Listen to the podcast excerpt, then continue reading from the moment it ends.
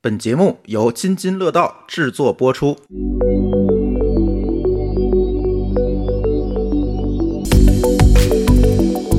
各位听友，大家好，这又是一期《编码人生》。嗯，今天跟我们一起录音，哎，这期节目算是《编码人生》和津津有味的联合节目，串台节目是吧？呃，今天跟我们一起录音的还是我们熟悉的冯大哥。哎，大家好，我是冯越，是盛网的合伙人和技术 VP。哎，也是一位程序员儿。对， 这冯大哥有点没睡醒的样子，你发现了吗？嗯对，今天我录音比较早啊。呃，还有一位朋友是小西。 Hello，大家好，我是小溪，是声网的，也是也是声网的小伙伴。哎啊、今天还有一位嘉宾丽 丽。大家好，我是来串台的。哎，对，哎，呃这一听到丽丽，大家就知道今天会聊什么了，聊聊聊聊吃，因为这期选题其实是小白同学提出来的，说咱们得给我们的程序员朋友们提提建议，你们这个在你们的这种工作特点之下应该怎么吃。踢完他就跑了，对，提完他就跑了，说你们几个人录吧， 我就走了。哎，我可不会跑，我今天是特别那个希望来请教的。我这个程序员就是典型的不会吃的，我希望能够听到一些关于吃的一些干货啊。哎，但是吃饭其实是每个人都要干的事儿，为什么这个工程师要单独拿出来说呢？丽丽，你觉得呢？因为我知道你服务了好多这个程序员们。哎，这期值三千块钱。这是一期价值三千块钱的那个呃，节目。哎， 对，嗯，我是觉得啊，在我日常这个服务过程中，以及我浸淫在各大听友群这个体会，我觉得程序员在吃这方面，我觉得很拧巴。哎，对，一方面呢，非常图省事儿，嗯，呃，就觉得自己日理万机那种那种程度。比皇上还忙。可忙了，哦嗯我没时间吃饭。另一方面呢，其实你说他们不爱吃东西也不是，呃，好吃的东西他们也喜欢。再有一方面呢，就是他们非常喜欢按照，我不知道叫程序还是说按照一定既定的，就是他吃饭也跟程序员似的。对他们希望我给一个食谱，然后他们哦可以按照这个食谱一直吃下去。我也不懂他们为什么不腻，或者说我也不懂他们为什么要把自己放在这个套子里面去执行。因为他是程序员嘛，就是这个这个已经这个精神已经贯穿到他们人生的始终了，是吗？我觉得是嗯，这这是我的迷思，就是、冯大哥的。呃，我想，呃，我可能就是 那那一类比较典型的程序员啊。呃，我自己的感觉呢，就是花在吃。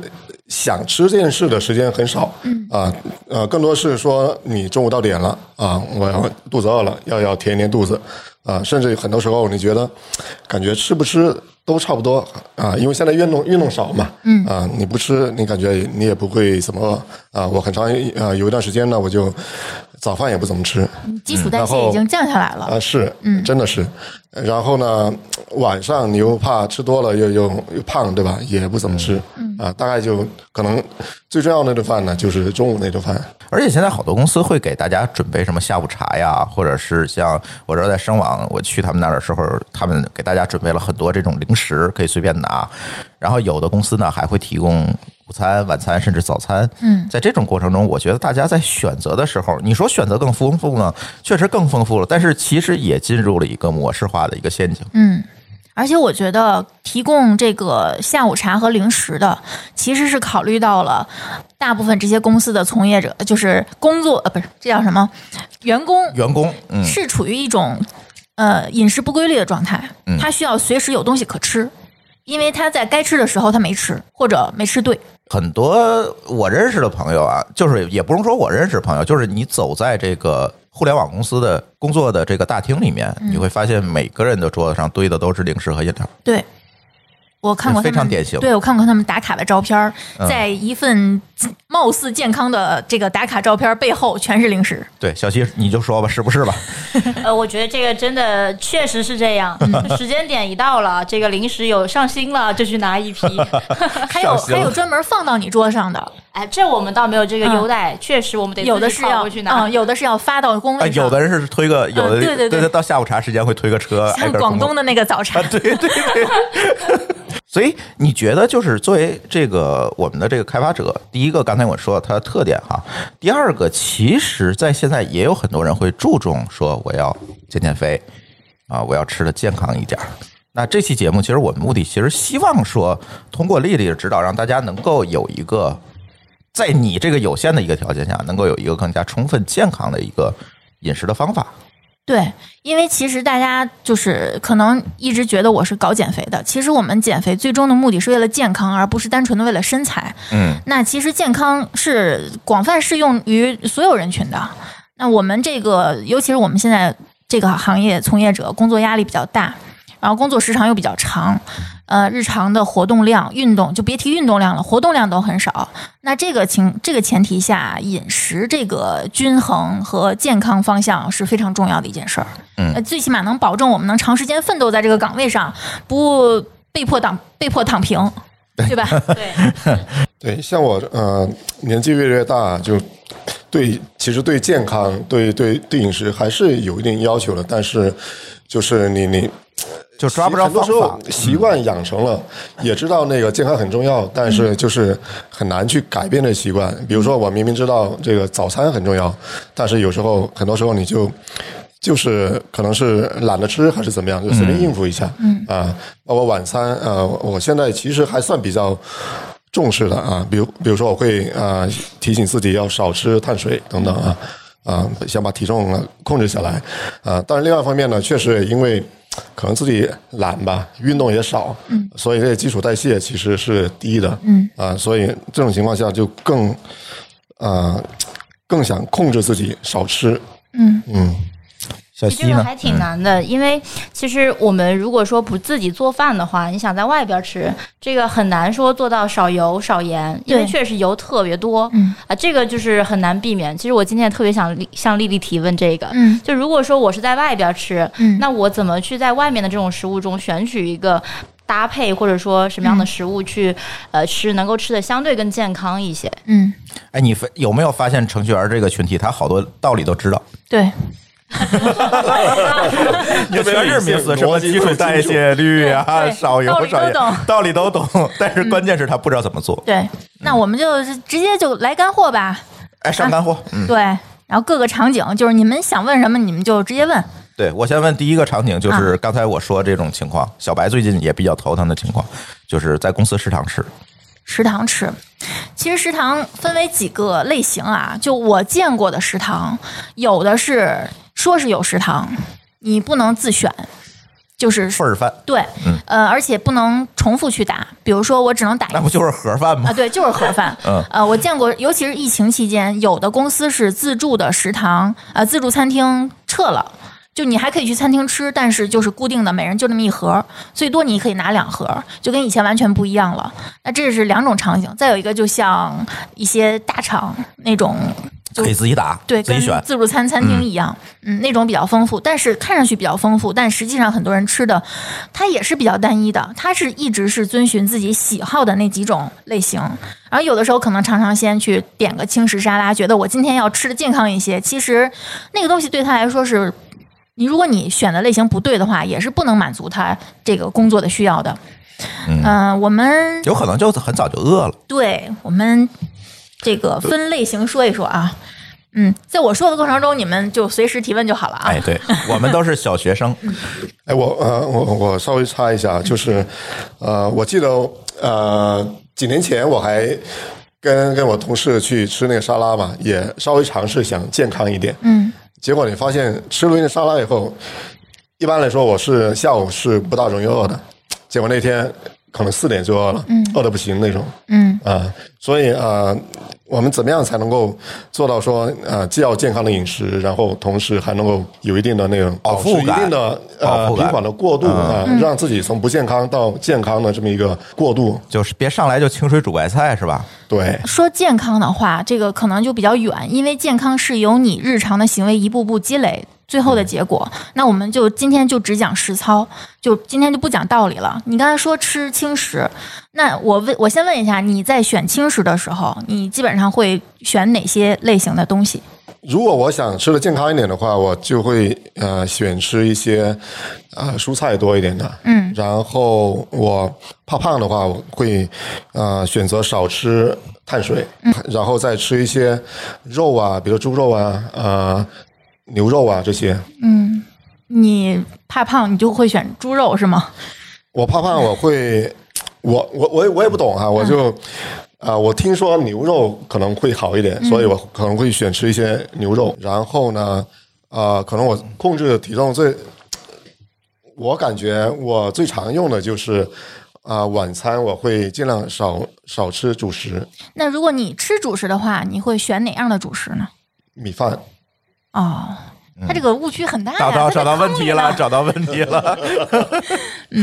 那这么说吧啊，那个首先我们先说一下几种食材的选择建议，不管是你吃轻食还是吃这个呃炒菜，呃，其实都是适用的啊。首先主食，主食我觉得对中国人来说是不能缺的。我不是，我是实名反对生酮的。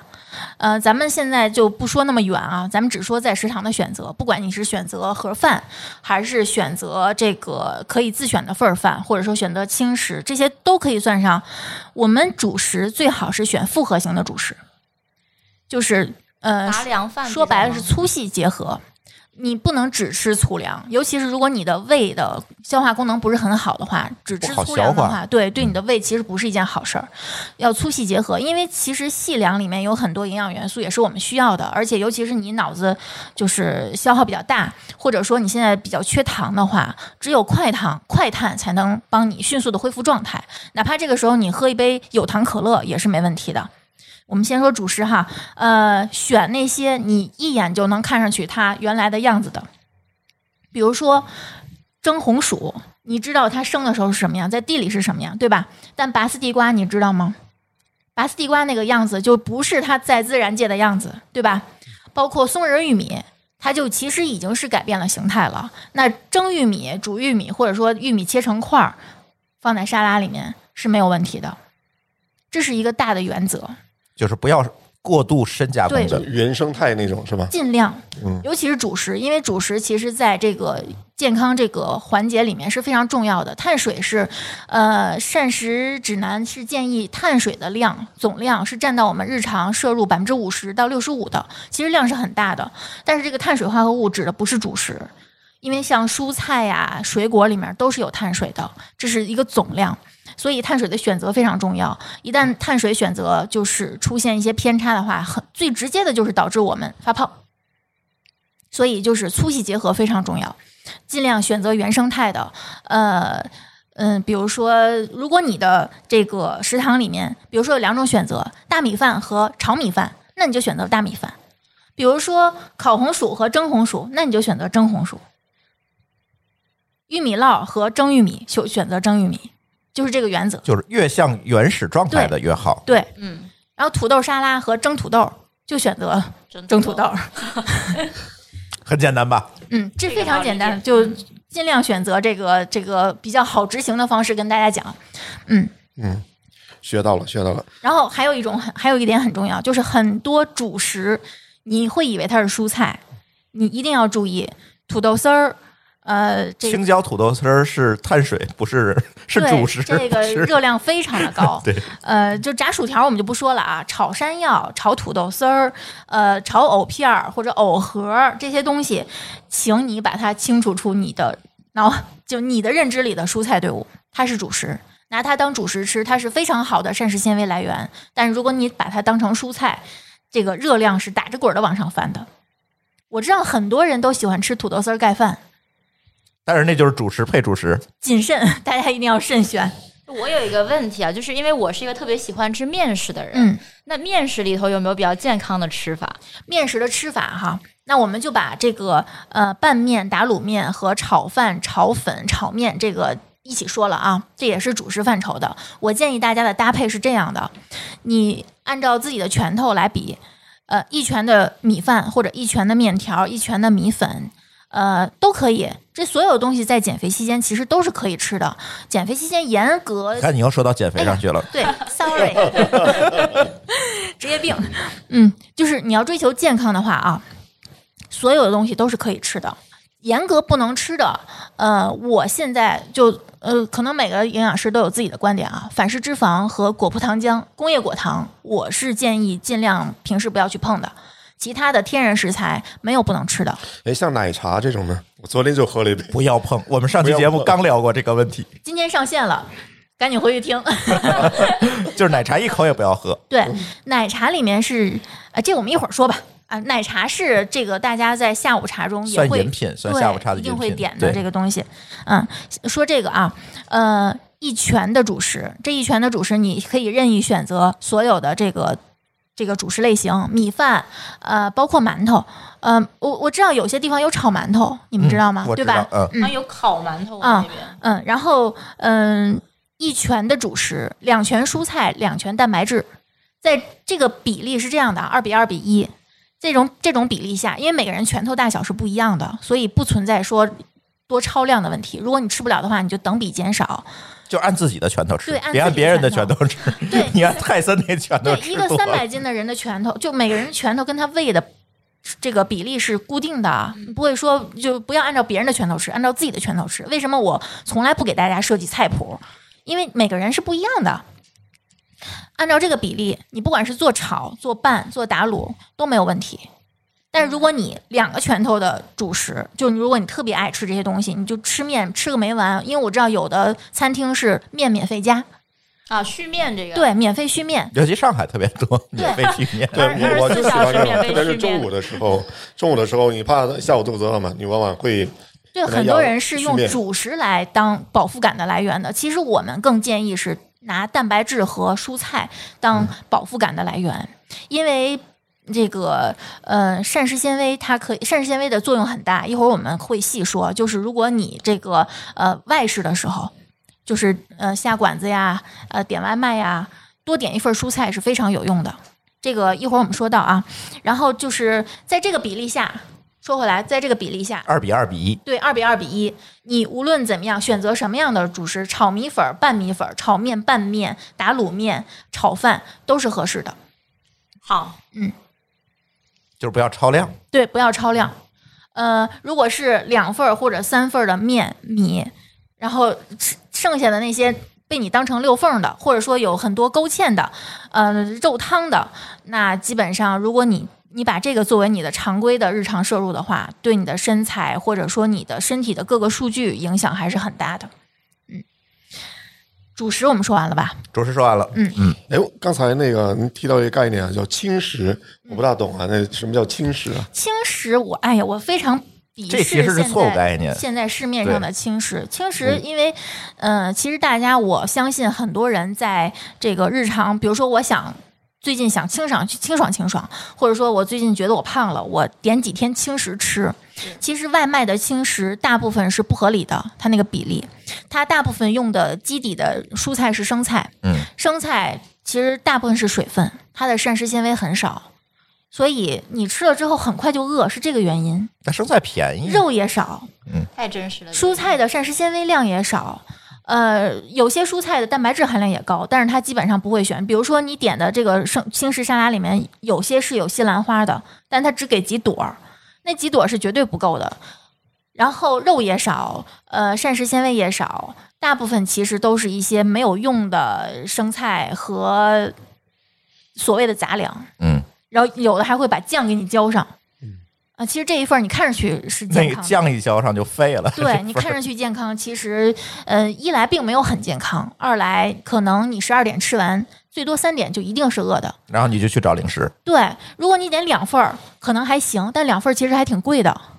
还不如正儿八经吃顿炒菜。确实，嗯哎，可以说炒菜了，嗯，哎，我们刚说完主食，我们对现在说蔬菜吧。蔬菜是啊这样，嗯蔬菜，我们的建议啊，其实大部分中国人吃蔬菜是不够的，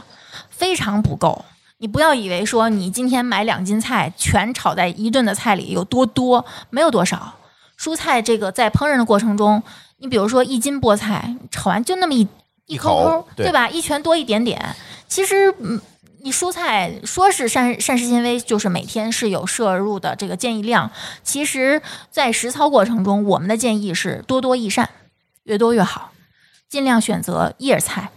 带叶儿的，深绿色的叶菜，或者紫色蔬菜、黄色蔬菜、红色蔬菜，就是越丰富越好，量越多越好，就种类越多越好，这个是不会出错的。这里我有个小问题，就是嗯我小时候爸爸会跟我说，说其实，在搭配上，可能颜色上也是越丰富越好。比嗯方说，这这一餐里头，我可能既有紫色的、红色的，又有黄色的，嗯就这样子尽量去搭配，对是有一定道理的嘛。是，嗯、你不用太刻板，就是越丰富越好，你就记住这个原则就行。尤其是你不管是自选还是说点这个炒菜，也是，呃，比如说你像呃卷心菜、紫甘蓝，嗯这可能算一类，呃，白菜花和西兰花。呃，你你可以这样去分啊，这样也算一类。嗯呃，像这个胡萝卜、呃青萝卜、白萝卜，这可能也算一类。然后像菠菜、呃空心菜、菜心、茼蒿这样的啊，包括什么娃娃菜呀、这些，你也可以把它算作一类。就这些你看上去好像是可以这样归类的，你都可以把它算作同类，这样去区分。你不用说一定要按照营养学的分类去记住这些东西，然后日常去明白选，这样其实是就可负担是操作很性更强一些。对对，你就这样去分类，类型越多越好，颜色越丰富越好就可以了，越多越好，就是多多益善。你不要不要就是觉得我这样吃蔬菜是不是吃多了呀？会不会不好啊？不存在，今那天你吃海带吃多了，也啊，咱那个有味道的也就不不说过了。啊如此，没有什么关系。所以蔬菜呃没有吃多这一说是吗？有这么一说，但是日常操作中你做不到，因为蔬菜的饱腹感非常强，你达不到你吃超量的那个量，你就已经撑了。但这里有一个问题，蔬菜如果吃多，蛋白质啊等等这些其他东西对，摄它入就会挤少。占其他的。，对，所以说我们这个还是要保持一定的比例对的前提下。对对，嗯，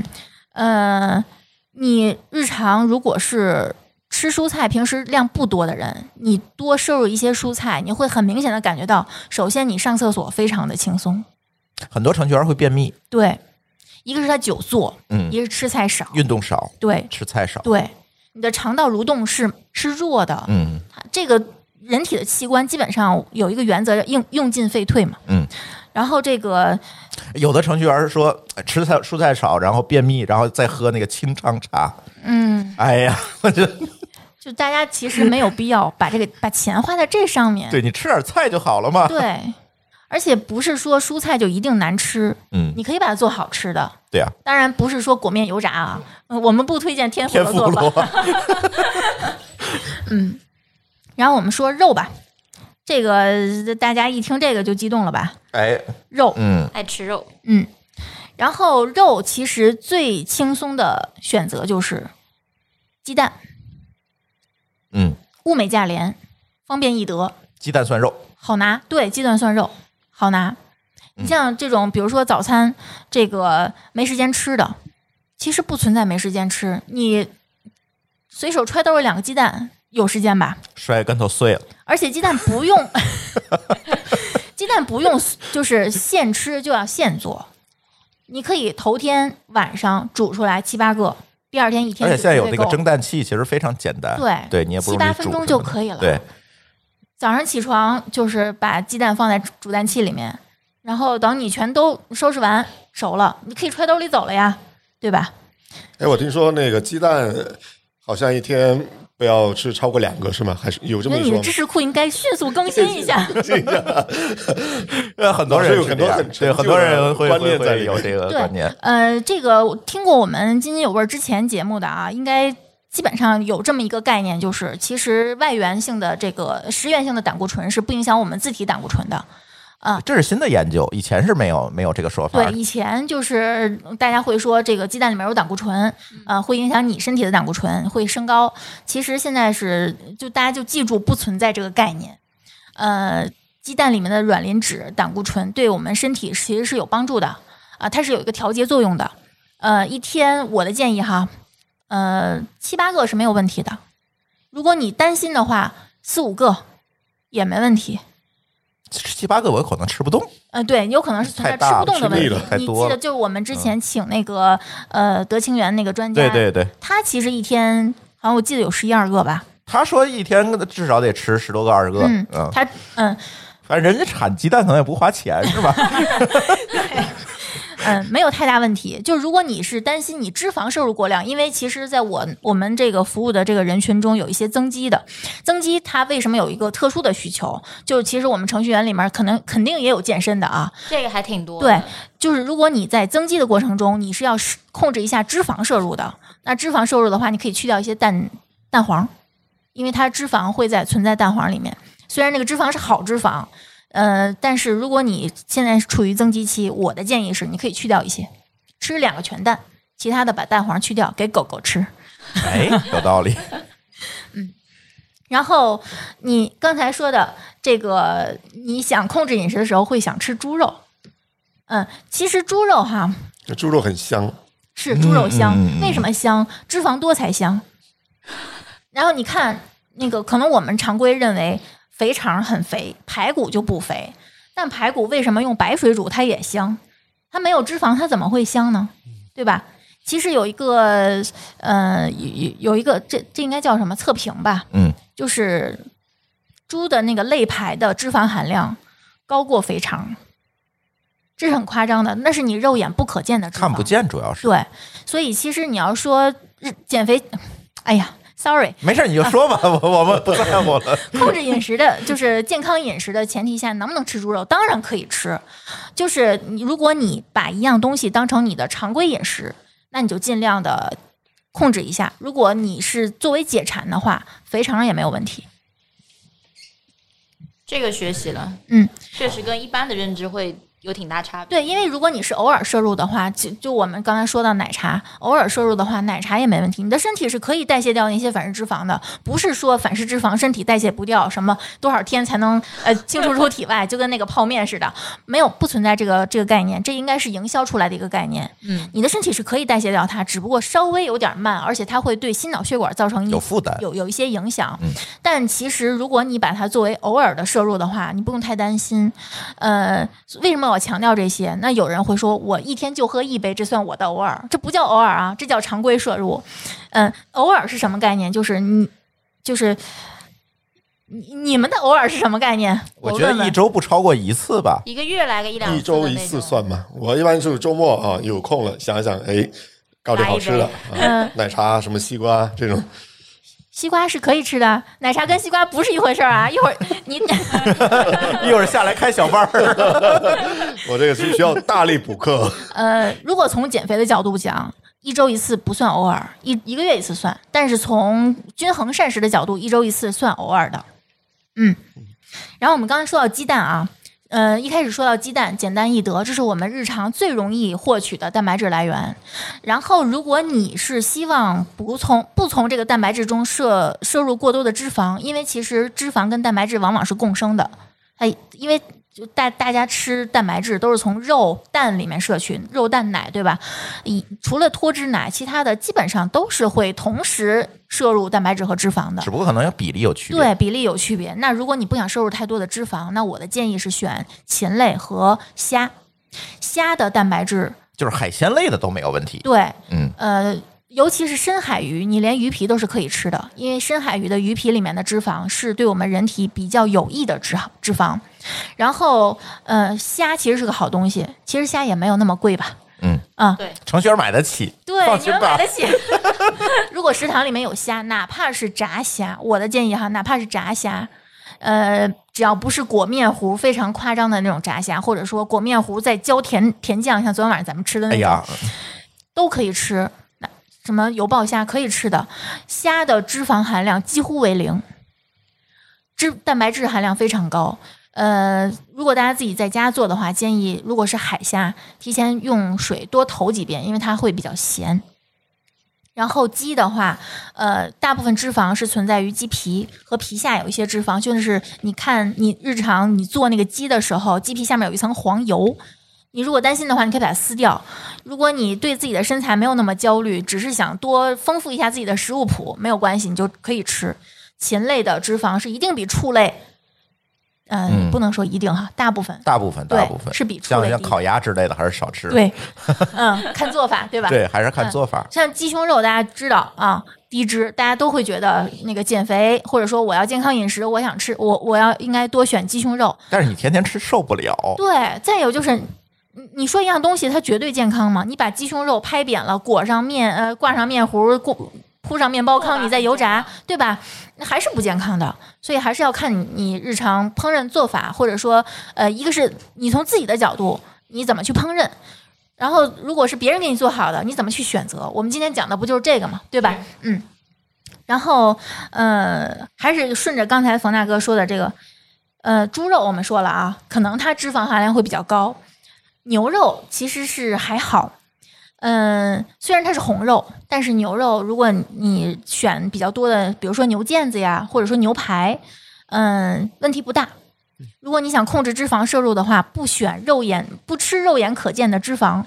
就可以。肉眼可见的脂肪就是你能看得见牛的肥腩肉很，白的那个牛对腩白色那部分嗯，或者牛排，有的它是有一个油边儿的，你不吃它就行了，其实吃也没关系的。就是你不减肥还还其实问题不大。对对嗯，然后再有就是大家吃食堂的时候，有一样有有一件事大家是忽略的，就是那个肉汤，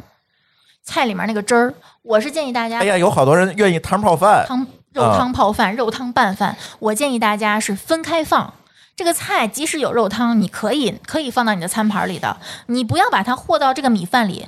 我们说糖油混合物，你吃一口米饭，吃一口虾，叫糖油混合物吗？它不叫，你是可以分开它的。但是肉汤拌饭就是糖油混合物，已经拌到吃下一起去就了，是肉。你是区分不开它的了，我昨天就刚 吃过，是香对。还啊点了一杯奶茶。 我也知道香，对吧？就是营养师是什么概念？营养师自己也是吃炸鸡的，就我们是什么？其实我们也什么都吃，但是我们区别可能就是我们都知道我们自己吃的是什么，所以我也希望大家知道自己吃的是什么。嗯，肉汤拌饭呢，这个肉汤就是调料跟脂肪都在这个汤汁里面，所以对大家的这个健康最直接的影响就是它会增加你的内脏脂肪，它会让你的腹围对明显变大。而且这个糖里盐分通常还比较大，对你，如果每天是肉汤拌饭，别的不说，你的钠的摄入量是超标的。高血压会先找你。对，而且你有总渴，这个影响你工作状态呀。你会不停的喝水，不，因为你你要排出这些钠嘛，没准还是会喝点饮料，对，这就是吧一个这有综连合锁问题反应对，吃肉，哎，还有肉蛋，我说奶，其实大家也有一些误区，奶就是嗯大家是觉得奶是非常好的蛋白质来源，其实这个你大家看一下奶的，因为奶你们肯定不会从牛身上直接挤出来喝，你们喝的都是牛也不干呢。对，你们都是吃喝那个盒装的，对吧？盒子上是有营养成分表的，你可以看一下营养成分表里面，每牛奶我们建议是选蛋白质含量越高越好，就大尽量大于三。其实我们国家的标准是比其其他国家要低的，我们嗯是大于二点八，好像是。 呃，是这样，呃，这个可以给大家普及一下。中国其实存在于两个标准，但是这两个标准名字我忘了。嗯一个呢就是某牛、某利，嗯这些企业做的一个标准，这个标准其实比国际标准低。嗯，还有一个行业协会，我忘了叫什么名字，那个协会是什么？光明三元这些公司，嗯他们的蛋白质含量是高于国际标准或者等同于国际标准。嗯，对，尽量买这些公司品牌的牛对奶。对，嗯高一些，尽量选，我会选择三点二、三点三点三以上的。嗯，如果太低的话，你确实也不好喝。嗯，呃，其实你看营就养就像成，水一样的对一些奶，你看营养成分表，其实牛奶中每百毫升含量最高的是碳水，不是蛋白质。你你你如果拿牛奶当水喝的话，你每天等于说它帮你无形中多了很多碳水的这个摄入量，但是而蛋且白别质喝调味奶。对，就尽量喝，就是就是纯的牛乳。嗯，你要是喝什么乳酸菌饮料、什么养乐酸多奶那些就算了，那些你摄入最多的是糖。嗯嗯。然后，嗯、牛奶我的建议哈，呃，一没有天必要专门喝脱脂奶，对吧？没有必要，嗯，就因为那点脂肪含量其对，即实便是减肥的人也不需要，嗯，并不现在有多。很多人爱喝酸奶，就那种酸奶其实是这样，呃，这各个这个健康营销号其实已经跟大家逐渐的普及了是一两年了，就是酸奶尽量不要选，就是简单粗暴的讲，你不要选带风味两个字的。嗯，然后如果再研究细一点的话，配料看配料表嗯配料表里面就是奶、菌就行了。如果有的它可能会加一些代糖也没关系，有的是木糖醇的，哦，那种还好，嗯嗯，对，嗯尽量不要选加了什么稀奶油的，加了糖的，有的还加果酱、果葡糖浆，这些都有。就配料表越简单越好，不管有多少菌，咱无所谓。前面就是占比最高的那个第一位，一定要是生牛乳，越简真单。牛乳，呃，就就是就是奶，就这么这么理解就行。好就是奶加菌，这样是最好的最好的选择。如果你觉得酸吃不下去，你可以往里面加一些水果，因为我们也是让吃水果的嘛。嗯我们是建议就是每天这个二百五十克到三百克的水果，嗯把它拌在一起吃或，者放点代糖，对，可以的。嗯可以，然后我们说的这个二百五到三百克的这个水果，说的是可食部。你不要把瓜皮都算上，瓜皮、香蕉皮那些是你不吃的，哎，你开始聊水果了吗？对，嗯 啊，其实我觉得蛋白质差不多就是，呃，大家会选择肉就行。嗯肉就是，呃禽类、牛肉、猪肉依次排序，呃，虾、禽类、啊虾鱼对虾、禽类，呃呃，贝也算对吧？扇贝其实也很就是海鲜吧。对海鲜、禽类，呃，以及瘦的红肉，嗯，这么说，瘦红肉，然后尽量选择简单做法，别给我挂糊、呃油油炸，嗯，过呃面浇浇酱浇 汁儿，尤其酱汁儿这个东西，对，嗯，太可怕了。嗯，是好吃，我们承认的，我们不是说这些不好吃， 嗯。然后我们说到水果，嗯，夏天到了啊，我们说嗯录这期的时候正好是夏天，大家就觉得夏天应该多吃水果，或者说我为了健康，我应该多吃水果，包括很多公司的下午茶都会发水果。是呃，这个水果呢，就是如果你想要让自己健康一些，你不妨把你每天的水果的份额就给公司下午茶他发的这些，基本上是够了的。比如说一盒荔枝，荔枝吃多了其实会低血糖的，会有什么荔枝病啊什么的，嗯咱就不说这些这个还特会别酒驾呢，对，嗯不说这些特别深的东西，就单纯说量，呃，荔枝、香蕉，呃，包括这个西瓜，是我们常规认为是高糖的，其实西瓜不是。但是西瓜为什么会总是拿出来提？是因为你容易吃多，不建议一泡一那个一切两半儿抱着吃。 我就我多至少少我算明多白啊，了就。半个算多是吧？嗯，那看你多大看的多西大瓜 的呀？你如果就手那么大的，有现在有小西瓜，一个也没问题。嗯，就是半斤，这么说吧，半斤。咱不说二百五十克、三百克，这个可能大嗯二百家五嗯十克就是半斤。对不好理解。你去菜市场，你去就是水果店买的时候，你就其实它那种就是按盒装的嘛，一般不是一斤就是半斤，你要买半斤，肯定吃不到半斤，又有皮儿。对嗯，就基本上是安全的。嗯，在这个量控制好的前提下，你吃榴莲都没关系，不要去考虑太多，这个含糖量是不是高啊？这个含糖量是不是低呀、不但要关注这个含糖量、升糖指数，我们还要关注这个血糖负荷。血糖负荷是什么呢？就直接说直接点，就是你吃的量，只要控制好量，不要太担心说水果的我该怎么选，控制好量就行。再有就是别榨汁儿，哎，公司里可我不知道大家这个公司就是先进到什么程度，是不是会提供鲜水果榨汁儿？不要选，只只吃原始形态的水果，嗯，就是这种糖糖的含量非常丰富的东西，一定吃原始形态的，不要吃打成汁儿的、做成果泥的，这些尽量不要选择，尤其有的时候打完汁儿，还愿意往里放点糖。放点糖。对，因为要改善口感嘛。，对，这里头有什么说法吗？因为确实我自己回到家，我可能就会把，就是因为有的吃起来确实挺累的， 就是对，它为省事儿。 就就 就直接对对喝下去对对了。嗯，简单说吧，榨汁儿会让这个植物的这个内源性的糖被破壁变成游离糖。吸收效率会更高。对，呃，咱就不说量啊，你比如说有一段时间很流行那个五个橙子打一杯橙汁儿，对吧？商场里面有这那个，机器对、啊你，你一次吃五个橙子，你能吃下去吗？吃不下去。有点快，但你喝汁儿呢，就那一杯，对吧？就其实那个摄入的是非常直接、单纯的糖。如果大家就是不是说控不控制体重，果糖其实会直接影响你的肝脏。我知道程序员这个群体中，其实大家做体检的时候，很多是有脂脂肪肪肝肝儿儿的。对，嗯，我们不关注体重，我们也要关注这个器官的健康状况。嗯，所以一定要严格控制这个把水果榨成汁儿这种行为，真的不是很好，哪怕是你自己榨成汁儿，不管是你榨成汁儿，还是别人榨成汁儿，还是说罐装的果汁儿，都不要喝，就这么简单粗暴，没有别的建议。就发现吃的可以把榨榨汁机扔 了，五十我收。吃的里头馅子也太多了一点儿。嗯，怎么说呢？你还是那个原则，偶尔喝果汁儿没关系。如果你每天回家都要榨一杯，建议还是不要。好的，嗯，学习了。哎，我还呃听到有一个说法说，尽量少吃那种加工过后的那个水果，是吧？比如说你西瓜，呃，有的卖的时候它已经装在盒子里了，切好方块了那种。啊、是这样啊，呃，所所有的食材切一刀就算加工了。嗯，西瓜切成块儿，你要考虑的是食品安全问题，而不是健康问题。比如说，它有可能是坏了的，它把那些坏的部分切掉了，把剩下那点儿好的装在盒里让你吃。其实你关注的应该是你会不会拉肚子呀？嗯，尤其夏天是吧？。对，是不是有一些什么霉菌啊之类的？因为一般做果切用的水果都不会是非常完整、非常好的，对，对，因为它要控制成本嘛。嗯，这个不太涉及到说会不会让你发胖这样这样的问题，嗯人家是饮食安全这块的问对，题，是安全问题。但是比如说他们公司他发下午茶，让阿姨给切了，其实就无所谓。我觉得没什么太大关系。对，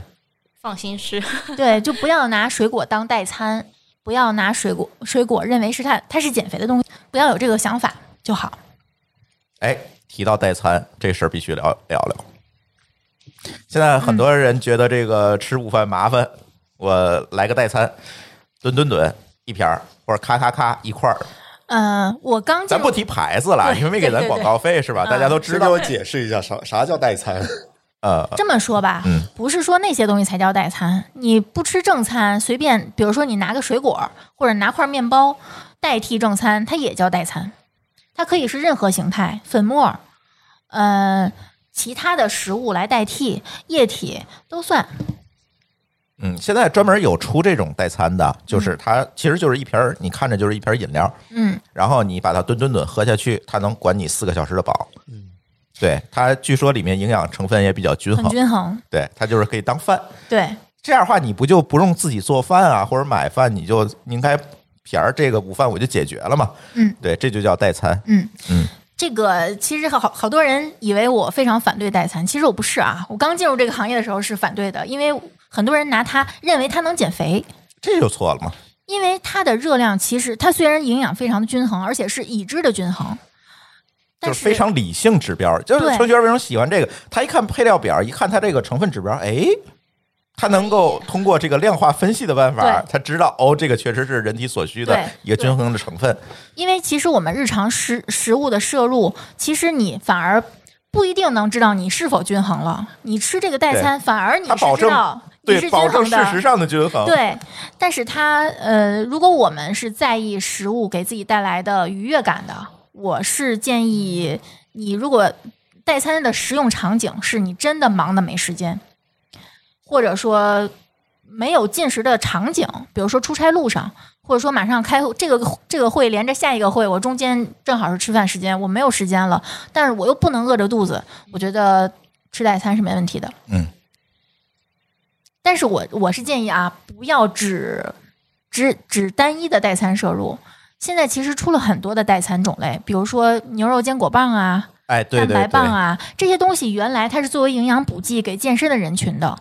但是现在大家对这个健康饮食的需求，包括快更节大奏众化了对高效率的这个摄入要求的要求越来越丰富，越来越高，所以它也是面向普通的人群出了很多的这个代餐的这个品类。那我是希望大家，嗯，除了那些。嗯，以碳水为主的这种糊糊这种代餐，其他再增加一些有丰富蛋白质的代餐，什么坚果棒这些，其实这些更方便携带，也好吃。这个确实可以存一些起来，嗯就放在办公室里挺方便的。，对对，嗯，但是你不要把它当零食，它毕竟是餐，哎，它其实热量不低。比如说那种我们呃大家都知道那个牌子，它一瓶的热量大概有三百大三百大卡，将近四百大卡。嗯，其实你要把它当成零食吃的话，它是高热量零食。对，你要把它当餐吃的话，也不建议每天三瓶啊，三每天三瓶的话其实是不满足基础代谢要求的，是，你长时间下来你会营养不良的。嗯嗯，千万别把这个东西当成一个，就就急用，哎我是完全对没有意见的。别就把它急作为一个主要的这个饮食来源，这对你受不了的啊这个东对西。，就我们这个这个节目的收听人群，我是觉得救急吃它一点儿问题没有，大家不用担心说这个东西对身体有什么危害，不用担心，它只是不那么美味，嗯，它就是能让你管饱，呃心里有底的活着。现在 好多程序员真的这个，哎，喜欢代餐，大家很多人喜欢代餐，我看很多人一箱一箱的去去买，但是我我也是跟他们说，你你中午开会就个急行，嗯但是你要是。天天靠这个吃着，你觉得这个东西我图省事儿，我也懒得做饭，我就靠这个吃。这你天天吃这事儿还真不行，嗯，你真会营养不良的。对，嗯而且它会造成你一个食欲食欲的反扑。嗯，我我寡淡太久了，我天天吃代餐，我可得补偿补偿自己。得这一顿火锅就完蛋了。，对，这其实对长期来说，你对身体是一个折腾的一个过程，嗯，不建不议。会稳偶尔定的，吃一对，吃，对，嗯，刚才通过这个吃食堂这个场景，我觉得把一些基本的概念都跟大家说了，嗯对吧？然后咱下面说几个场景吧，嗯就是可能大家会经常遇到的场景。我不吃食堂，嗯是吧？或者有的公司没有这个有食堂的条件，我点外卖。嗯这点外卖这个事儿就非常头疼。嗯、呃就是对，经过丽丽的培训之后，我发现我点不了外卖了。没你法这你吃。这你这不是坏我生意吗？ 当然不是说点不了外卖啊，嗯是你突然发现你的可选余地就窄了。你会发现外卖原来是这样的，对，嗯，来给大家讲讲吧，这个外卖。刚才轻食其实咱讲了，咱就不讲了。嗯就是很多人愿意外卖轻食，嗯但是这个误区咱已经讲了。嗯，先从炒炒菜说吧，炒菜这最最容易点的嘛，嗯对啊，最这多的嘛，个像我们这个日常服务里面，我们是包含有一项服务，就是你给我发你的坐标。我在你的坐标周边给你选出你适合在减脂期或者说增肌期吃的外卖，嗯这个其实主同样适用于我们，就是几乎所有人。就是如果你一定要点外卖的话，我不知道大家看这个短视频或者说中长视频多不多啊？就这些做菜的视频，你你如果看多看一些王刚，呃，宽油师傅，对，其实你要知道，饭店里基本都是这样的，不是只有王刚一个人宽油。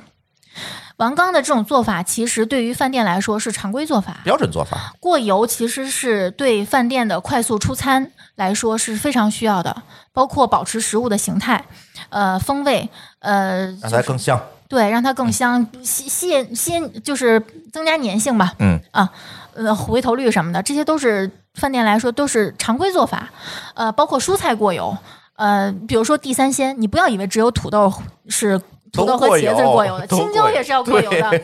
这都全都是要过油的，这样的话才能保证你点完之后不至于等个半小时你才能吃上一份菜。嗯，所以那你大家首先要这个知道这么个概念，就是外卖你要，尤其是外卖的炒菜，你要想追求低脂，嗯，别考虑这件事儿了， 不太可能的。那我们怎么去中和一下这个对身体带来的危害？因为其实油脂的摄入，我们日常的建议是每天二十五到三十克，并不多。其真实嗯不多，二十五到三一两可能半两，对，可能就是一个地三鲜就已经就能超让了嗯你，能让你一天的这个油脂摄入超标了。那怎么来中和一下这个危害啊？呃，影响吧，不说危害，怎么中和一下影响？点蔬菜，就是嗯刚才说的，对，嗯一定要保证让你的不管是你的日常主食摄入有可能超标，还是油脂摄入有可能超标，让膳食纤维来救你。不是建议大家去喝个清汁儿啊，呃，点蔬菜就好。同时，蔬菜还会让你多一些饱腹感，呃，丰富一下你日常的食谱。就是刚才你说的能看见色儿的蔬菜，对你嗯别回头油炸的那不行。对，但是你知道这里有什么一个什么误区吗？嗯，就是你点菜跟点肉，它差不多价钱，那个人一定会点肉。这个我们你知道这个问题吧？我知道，就是我我们已经要关心到这种程度了吗？就是不是大家价肯格定的问 题。就是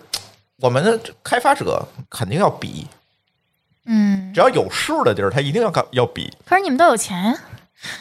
好吧？ 那咱忽略不计了。其实还好，我我很多时候我就会喜欢点蔬菜的， 嗯，这个看大家选择吧，看你要什么。哎如果我要健康，我可以我多花点钱吧。牺牲一点金钱。如果我不在乎，呃那就我无不在所谓乎我嘛嗯的健康，那其实你可以不听这期节目的。再花钱治脂肪肝去吗？嗯， 行吧，嗯，不管是你你是点这个普通的炒菜、肉炒菜，或者说就是纯肉，还是点馅儿、饺子、包子，或者说点炒面、点炒粉、点这个呃什么卷饼、盖饭，如果可以条件允许的话，包括我们吃沙县小吃，再多点一份菜。一份儿或者两份儿，甚至更多。比如说，有的份儿它是小份儿菜，比如说沙县的那种什么烫的一份儿青菜，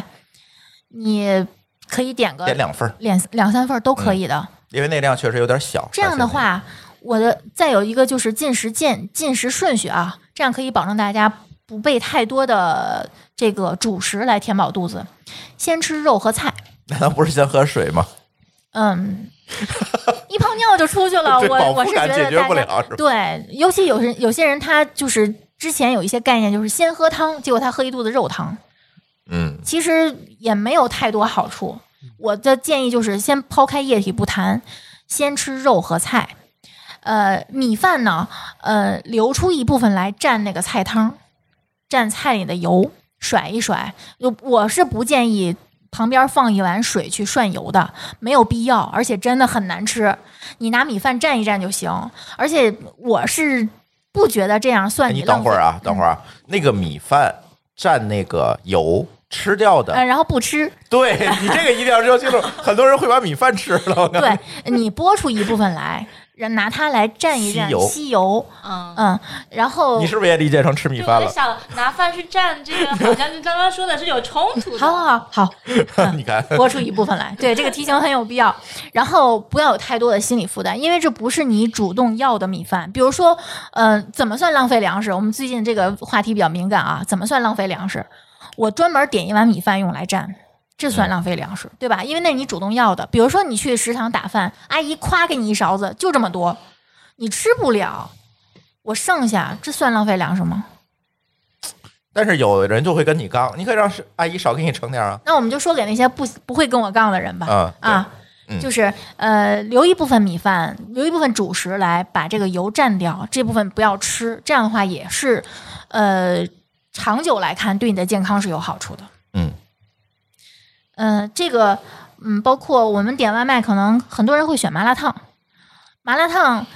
不要选那些丸子，那些丸子其实不会给你带来太多的饱腹感，因为它里面大部分是呃淀粉对，吃淀粉加一些调味，呃就是增味儿剂，增对增香、增味儿嗯的对这些东西，呃，包括一些什么什么味儿粉、牛肉味儿粉、鱼肉味儿粉，都是这些东西。多吃一些蔬菜，多选一些豆制品，呃，呃鹌鹑蛋，对，鹌鹑蛋，嗯有的还有有的麻辣烫里有煎鸡蛋也可以，煎鸡蛋、煮鸡蛋、鹌鹑蛋，然后豆腐，呃，不算鱼豆腐哦，千叶豆腐也不算啊，这些都是再制的，这不是说这个嗯，它都叫豆腐，但是它豆不是豆对，腐。都算老豆超腐、嫩豆腐这种，对，都算超加工食物了。然后多点一些叶菜，然后嗯。主食可以选一份儿，比如说，嗯、建议选有的麻辣烫里面有一些什么玉米面，呃，嗯荞麦面，嗯选一些这样的。如果你想吃土豆、藕片儿这些山药片儿这些东西涮在里面，你也记得把它当成主食的这个量去吃，占占一占一部分主食的量，然后不要喝麻辣烫那个汤，哎呀，对那，个汤非常咸，第一个咸，第二有很多麻酱，有的会对，加而且那个嗯汤糖嗯是一定会用工业的那种这个麻辣烫专用的那个，你其实算膏，是膏调的，对，是调出来的，不是用骨汤，真的是给你熬的，那得用多少骨头啊？ 他妈对熬死了吗？对，嗯，哎，差不多了啊，外卖差不多对了，，外卖差不多。然后再说下一个场景，便利店，你们日常就一就般的是你看外卖我不点，我楼下有个便利店，对一我买般点的关大东家煮啊的之楼类下的，都有便利店吧？嗯，尤其上海便利店很对多的呀，嗯上海这边很多。北嗯京其实就少点儿。对，对，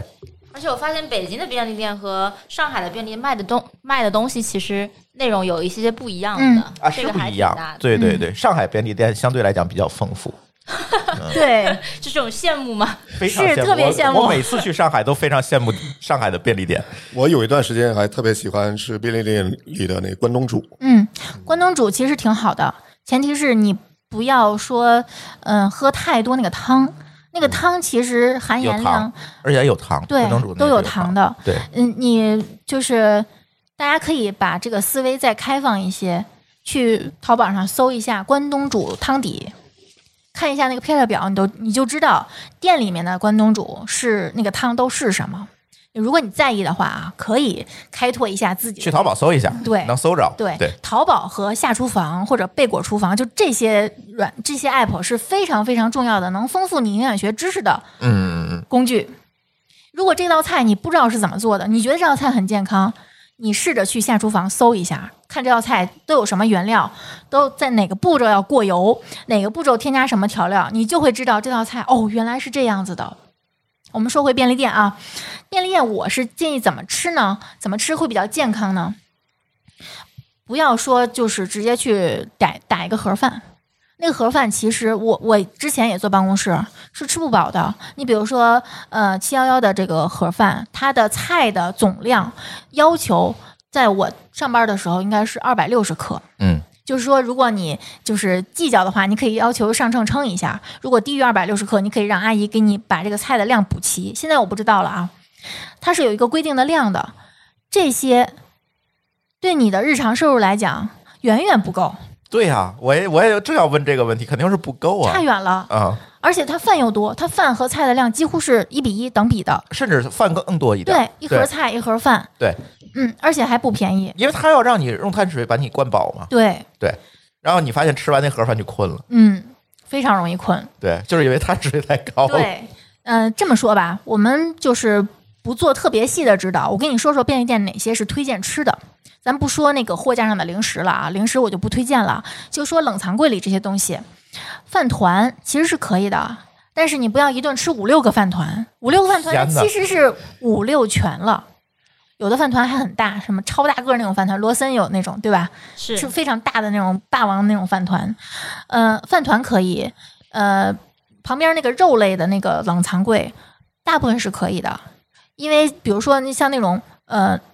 它那种真空装的肉，其实很少有油炸的，对，顶多就是一些汤汁儿来浸泡的或者是卤的，嗯，大部分是可以的。但是那种浇甜酱的就算了，对，焦甜酱呢会在这个呃关东煮柜子旁边的那个、啊这个玻璃柜 里面，太熟悉你，这一看就在便利店干 过，这些慎选。卧这底，对对，是这些作为你的偶尔收入是可以的。如果是日常摄入的话，冷藏柜这个真空装的呃鹌鹑蛋呀，包括一些哪怕是肘子都是可以的，偶尔吃一下是没问题的。鸡腿儿，呃，酱牛肉，嗯，包酱括一牛些肉比较推荐，对，包括一些鸭货儿，但这些鸭货儿就是如果你自你吃着都觉得咸，那就多喝水。呃，如果有一些蔬菜沙拉的话，选那个最单纯的，只有蔬菜的，不要选那些这个嗯、呃什么牛肉沙拉。烟熏牛肉啊，什么烟熏鸡肉啊，那些它里面就那么零星的几片儿肉，你还会觉得自己吃了一份儿完整的轻食，但那些远远不够的。如果你选那些的话，你就在旁边再拿点肉，或者去呃再拿个什么玉米，或者拿一个什么其实还是遵循你那比例一比呃对二比二，对杂粮窝头什么的都可以，就做一个配比。然后，嗯，关东煮里面那些丸子类的少选，你会经常选那些什么呃竹轮、福袋、那个腊肠什么的吗？好像我吃丸子比较多，感觉好吃。是是觉对觉得合适对吧？而且口感好是吧？嗯，关东煮里面我们比较推荐的是萝卜、魔芋、海带，海带、嗯嗯卷心菜，呃呃，炸豆腐少吃吧，毕竟是油炸的，还还吸了汤。像这种形态的食物，它会吸很多汤汁，会导致你钠的摄入过多。呃，菠菜蛋糕、煮鸡蛋，呃，还有那种扇贝肉，啊扇贝肉是很嗯，这些对是比较推荐的。嗯嗯，然后呃，炸物柜里面的烤地瓜其实也可以，煮玉米也可以。嗯，但是别买那种炸都不成形儿的东西。对，嗯，比如说那个呃，那叫什么可乐饼，嗯，但是你说的那是什么？可可乐饼就是炸土豆嘛，这其实炸土豆嘛，对但是你已经看不见土豆的形了。对你已经不知道那是土豆了。有的人真的以为里面是不是有可乐，有的里面还会放肉馅儿。嗯嗯，像这种东西，嗯过度深加工，对，其实便利店里面我们建议摄入的，基本上就是局限在这里面，剩下的大部分都是让你非常开心愉悦的零食，包括里面的全麦面包，大家就一定要谨慎。便利店里卖的包装上写着全麦面包的，你要翻过来看一下配料表，如果第一位是小麦粉，你就放下，它是白面包。它就是白面包，有的还会放一些咖啡粉来增加颜色，它其实是假全麦。嗯，包括那些带奶油馅儿的就不说了啊，那些一定是你怎么说呢？就连增肥的人，我们也不建议吃那些，因为大部分是植物奶油。就是反式脂肪嘛。嗯，呃，如果你一定要吃面包的话，就选最单纯的，呃，哪怕第一位是小麦粉，也是最单纯的面包片儿，吐司面包片儿也可以的。尤其是我们日常可能用脑会比较比较多嘛，我们可能大脑是需要糖的，呃，这这里也是建议大家不要断主食。我不知道是是，嗯，昨天还有个人问我说，他的教练要求他断主食三个月，我说这是什么教练？任何一个健身教练都不可能让人不吃主食的。就对啊大家在日常嗯工作中，糖对我们的工作来说是非常需要的，它你是不给我吃们主食就傻了对哈。给我们的大脑功 能的，一定要按按顿，就尽量每顿都要吃，然后控制量，控制选择的种类就好。嗯，嗯，我一般晚上很多时候就不吃了，如果你白天吃的量够，嗯晚上可以不吃，尤其是如果你要吃的比较晚，或者说睡前吃夜宵，可以不吃主食。嗯，我们建议是一天至少三百克主食吧，就一顿一百克，二两，这样好记，对不对？你是说几拳吗？三百克没印象，嗯，没概念半斤，一顿一拳，那就一天三拳嘛，嗯，绝对够了。哎，下一个话题，我觉得这个有意思了。呃，团建，团建，团建这个事儿很麻烦啊，你选不了啊。大部分人是没有点菜权的，对呀、嗯，点菜权都是领导点是吧？哦没有没有是 HR 点，我们团建一般都是我们人事部门的啊同事。哎，那这期可以让 HR 的同学们听听了呃，哦，我们还要指导 HR 点餐是吗？啊。是啊，哦嗯这样哈， 多点一些，嗯，看上去纯粹的菜，不要点一些，就还是刚才那个原则。对，嗯，就比如说这个菜，嗯、一一个一种肉，你把它打成泥，呃，团成一种形状，裹上糊，再浇上汁儿，你已经不知道它是什么了。比如说这道菜转到你面前，这是什么？你第一反应是这是什么？这个就不适合你吃，就这么简单粗暴。你看到它你就知道它是什么的，就是适合你的。这么记好记吗？好这记个好，嗯，嗯，但是等你看到他的时候已经晚了呀，你可以不伸筷子 呀。是这这样好的，像太不给 HR 面子了。啊、所有的菜其实都是可以吃的，但是如果你你总有要经常吃的，对吧？总总有要这个反复去加去加到自己盘子里吃的。如果这个菜你就是呃分一下这个主次吧，呃总想吃的就选那些看得见它原始形态的，呃尝个鲜的无所谓。就量的问题其实还对是嗯，对，其实我觉得下这个团建还有一个最重要的点哈，酒，喝酒对吧？对你避免不了，对吗？怎么样健康的喝酒？哎呦天 哪，怎么样健康的喝怎酒么？样健康的喝掉一级致癌致癌 物？物最健康是吗？呃，是这样啊，喝酒之前建议大家吃一巴掌、一掌心、一掌心的主食，这样保护一下你不至于太容易醉啊，我一般是喝一瓶奶，也行，嗯你有确保有碳水摄入就可以。嗯嗯，呃，然后你在喝酒的全程就尽量不要碰主食、水果、油炸的东西了，这样能保证你不至于第二天肿得像什么似的，或者说体重就是暴涨，因为是酒精会麻痹你的神经，得让你越吃越多，越吃越对麻多。痹你的饱腹神经。嗯，呃，像上期我们也那个禅冲博士说了，麻痹你控制自己的神经，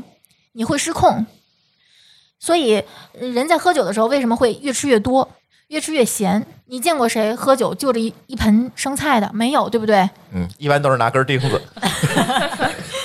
嗯，花生米啊，呃，什么油炸的小吃啊，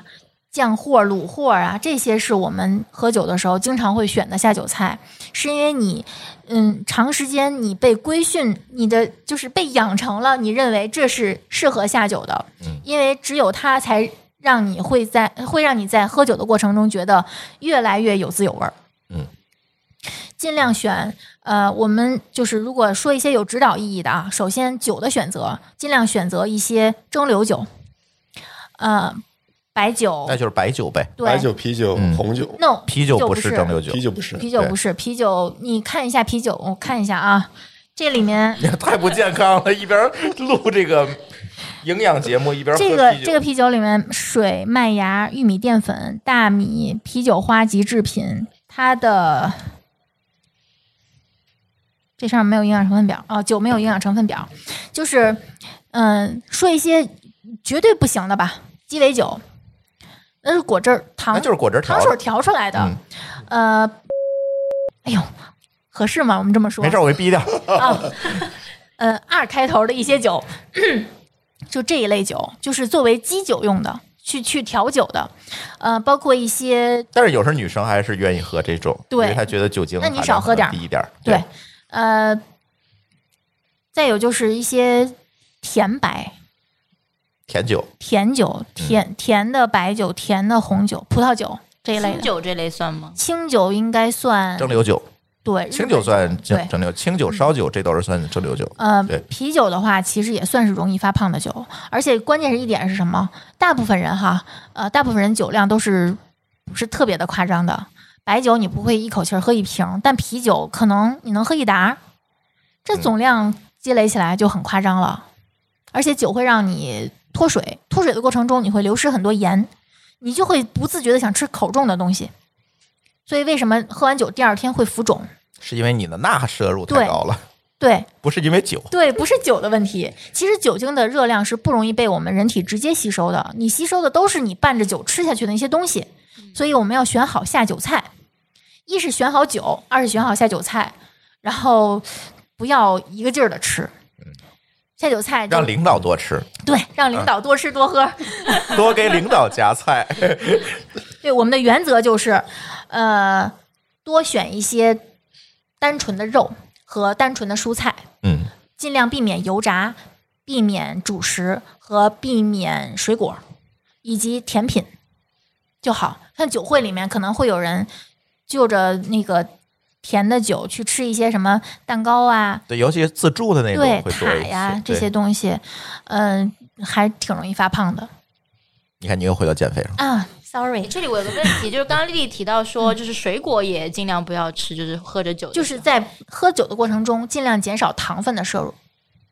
就糖，然后盐这种都要避免。嗯，不是避免，是尽量尽量量减减少，少越少越好。嗯嗯，就如果你因为有想可能第一你控制不住，第二个对酒精跟它也是会有一些那个什么的对互相作用。对，呃，如果你一定要喝酒，如果你能做到只喝酒，你第二天是不会胖的。回去就喝了是吧？酒精的热量它是一克有七大卡，嗯，仅次于脂肪，脂肪是九大卡，但其实它的热量不会被人体直接吸收，所以就是你记住一点，就是导致你喝酒发胖的元凶是下酒菜，不是不适合的下酒菜。你看那些酒腻子，那些岁数大的很多酒腻子，他是营养不良的，它因为瘦嗯他，只喝酒。嗯哎，那我有一个问题啊，就是嗯你呃说那个呃团建的时候嘛，嗯我们选择选择哪一类，比如菜系对吧？比如川系啊，或者什么江浙菜啊还是日系呃的饭馆做团建，可能会比较好一点。我觉得每一个菜系里可能都有不健啊康的。对，你看我们昨天去吃嗯的那个日料小哎呦，馆我儿，们几个都一边皱眉头一边 吃。你看啊，比如就比但你如要说考咱虑到们，喝酒嘛，对吧？呃，比如说咱们昨天吃的嗯，那个烧鸟，就是这种日式的串烧，如果你能选择，就选择盐烤，不要选择酱烤。这就是一个区分的原则，包括江浙菜，那些明显甜口的菜，可能就是会对你的健康有一些积累的，呃，不好的影响的。本帮菜，对，嗯，很多都是甜的。吃一些清爽的，就或者说你如果避免不了这些淮扬菜会不会好一点？淮扬菜，淮别扬菜吃响肉散糊就不也是有点可能甜？粤菜好一点啊，比较清淡一点，也有不一定。对，都不一就定，都不一定，所有真的的都不一定。还是遵循原则来吧。对因为什么菜系确确实对，没有办法。就是如果你没得选，多吃点菜，多吃点蔬菜，去中和一下，着补一下。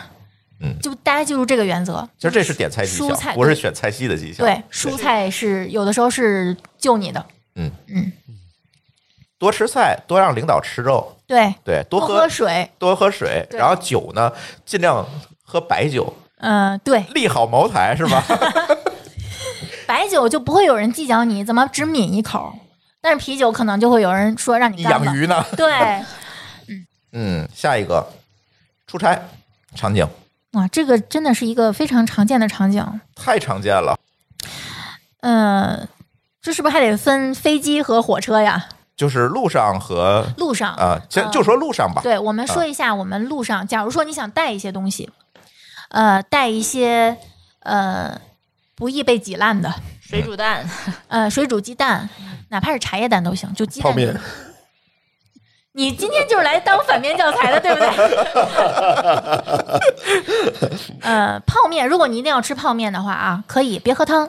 嗯，配点配点吃面菜，配点肉，配个蛋，配个对茶鸡蛋。对，嗯肉蛋蔬菜， 嗯，你要知道，在旅行的过程中，当别人都在吃泡面，这时候你抽出一根黄瓜，那个时候你就是人群中最耀眼的星。哎，黄瓜是非常非常适合在出差过程中，就是路上吃的。它又能补水，对，哎对，它不太管饱吧？它非常清爽，它不是让你吃那个吃饱的，它是让你吃完觉得很愉悦、开心。路上带一些呃，像橘子这一类的，它那个橘子皮剥开的时候，那个味道也会让你整个人就是嗯清爽一下。呃，包括小柿子、柿子、黄瓜、橘子这一类的，都是适合出差路上带的蔬菜水果。带个鸡蛋，带点儿现在便利店非常常见的鸡胸肉，嗯，这非常好买的。呃，鸡胸肉丸子、鸡胸肉，包括酱牛肉，嗯、或者坚果，哎，坚果嗯，坚果、我们的建议摄入是一周不要超过五十克，一天如果你每天都要吃，就是就是比如说我们。还是拿减肥举例子啊，因为减肥是要稍微控制一下脂肪摄入的。那脂肪摄入的话，就等于说我们控制的是烹饪用油。那坚果里面的脂肪就可以当成我们一个比较优质的脂肪来源。呃，就是如果你不是处于减肥期，你日常的饮食是比较豪放的，那我们建议是一周不要超过五十克坚果，一两。五十克就是一两，对，嗯。如果你是处于严格的饮食控制期，你的饮食日常是比较干净的，或者你日常本来吃的就比较清心寡欲，那你一天吃三十克，就是某日坚果一包的量就足够了。那出差路上，我们建议可以带一到两包，又有饱腹感，因为脂肪的饱腹感是很强的，然后又比较香，呃，吃起来又不太占手。嗯，你可以一边儿 debug，还不用找热水泡。 一边 debug 一边做 PPT，一边啊就手拎那么一两个坚果跟西瓜其实是一类啊，就是你不好控制量，所以你只要把量控制好，它对你的身体是没有太大危害的。西瓜你不能抱着一盆儿吃，坚果你也不能抱着一袋瓜子儿嗑，就是这个道理。嗯嗯，然后出差路上带个液体代餐也挺方便的，哎这也是我们推荐的这个一个其实是比较推荐的嗯，实用场而且景，现在代餐还有那个固固体的，对。就更好带。对很棒，对，呃，蛋白棒、坚果棒，有的蛋白棒你看上去好像很好，你就吃起来很好吃，你会觉得它是不是是不是热量很高？它其实里面用的一都是一些比较高浓度的，比如说乳清蛋白粉或者是一些代糖，其实对我们身体其实还是没有什么太大问题的。嗯，只要不拿它就抱着一盒一箱吃都可以， 嗯，所以我感觉飞机餐你是不建议吃是吧？不建议。嗯呃，为什么？呢？首先，我不知道有人会认为飞机餐好吃吗？如果你认为它好吃，那我就像冯大哥这种坐头等舱的可能不太一它样是管饱的。问题啊。头等舱我就没有体验过，我就不知道了。 没没有，一般是经 理舱，它飞是机管饱餐嗯嘛。，飞机餐，如果你有的选，比如说你不是那种啊鱼鱼肉米饭还是牛肉面条，嗯，如果是这种的话，呃，我们建议是把呃里面的蛋白质和蔬菜吃掉，嗯，米饭来两口就行了。你不会指着是飞飞机餐顶着一天的这个饱腹感吧？一般都不会，一般对就是很多人就是习惯性的，呃，飞机上送来了我就吃，嗯，没有想太多。嗯那吃的话，就是你就是简单点说，把菜吃了，它到底有什么不好呢？不均衡，不均衡，对，就是不均衡。不说好不好吃，它不均衡，就是其实我现在有一个实践哈，我现在基本飞机餐就不吃，我也不吃，我都不要呃，别不要。啊？为什么？坐飞机之前给航司打电话，嗯说我不要飞机餐，给我换成积分儿。哦，哎还有这个操作呢？，对，我有的是你呀买机票的时候可以选，有的是你不要，这不就浪费了吗？对吧？你可以换成积分啊。哇，完全都不知然道。后他过来会跟你确认您是不要飞机餐，我说是就可以了。啊，好好好，好，对，你看这个，我觉得那个积分儿更重要。嗯，就那个飞机餐，你上飞机前吃或者下飞机后吃都可以，对你选择马上就变多。对你何必在那儿呛着着吃那难吃的飞机餐呢？对，还还特别那个空间也小也挤，是也吃不香是，因为人在高空的时候，在高空的这他那个个味觉对味觉会减退，所以他就会在飞机餐里放了大量的调味儿的东西，是的，对，去抵，比如你把飞，我试过啊，把把飞机餐拿到地面儿吃，两个味儿的， 真的真的是两个味儿的，嗯，所以这个飞机餐我建议大家别吃，换成积分就好。嗯嗯，好，人生经验，哎，下一个啊，咱我觉得夜宵不说了，不说了，我根本就不建议吃夜宵，嗯就是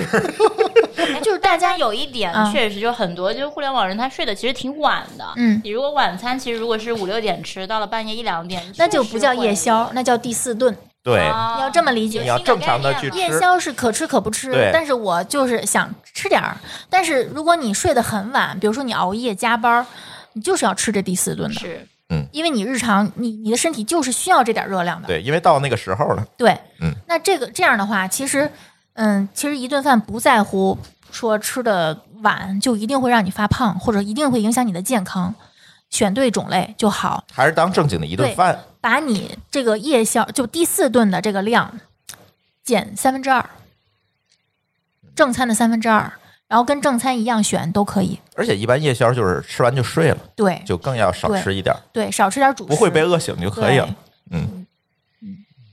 哎，下午茶，下午茶。嗯，下午茶是大家一个快乐源泉吧？对对，嗯，怎么说呢？下午茶，我我我已经很久没坐班了。我问问你们，下午茶你们公司都会发什么？刚刚提到的水果就是其中一种，嗯对，然后其他就是零食什么的。嗯，就什么袋零食呢袋装小零食是就吗？零食这个是我们自己主动去拿的嘛，嗯啊一般水果就阿姨会来喊说，哎，水果时间到了，切好了，可以来来拿了。嗯，如果你们的下午茶是固定有水果的，那你可以把日常的水果量就集中在下午茶这一顿，因为它正好是两餐之间，也挺好的。呃，但我们这早了点哈，我们两点还是两点半就两开始点。半，两点半，有点早。你可以把它放冰箱里 留到四五点再吃。嗯，这个水果量我是呃这么说吧，一天半斤，你把它放在任何时间吃都行。下午茶有就下午茶吃，下午茶不够你其他的顿再补都可以。这个量我觉得我们码农这么聪明，自己把握吧，对吧？自己分配吧，没问题。这个有建议的时间点吗？没有，没有，就任意时间吃，其实都没有太大问题。就我以前还听过另外一种说法，就是说你饿了嗯你再吃，就是遵循自己肠胃的一个一个需求。嗯，不饿不吃是吧？。对对，有这种说法那吗。有的人老饿，那怎么 办呢？老吃就是少人跟吃人多还是餐不一样你知，道饿是为什么？可能是很多人的饿是因为正餐没吃对，或者没好好吃。你像我们，呃，如果每顿正餐正儿八经吃，嗯，足够的蛋白质和膳食纤维，然后适量的粗粮，呃都是有非常充足的饱腹感。可能我一点吃完，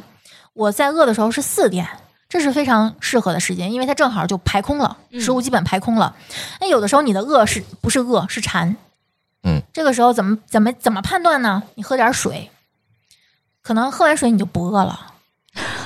或者起来运动运动，就是跺跺脚，原地高抬腿一下，或者深深就是拉伸一下，因为适量的运动会降低你的食欲，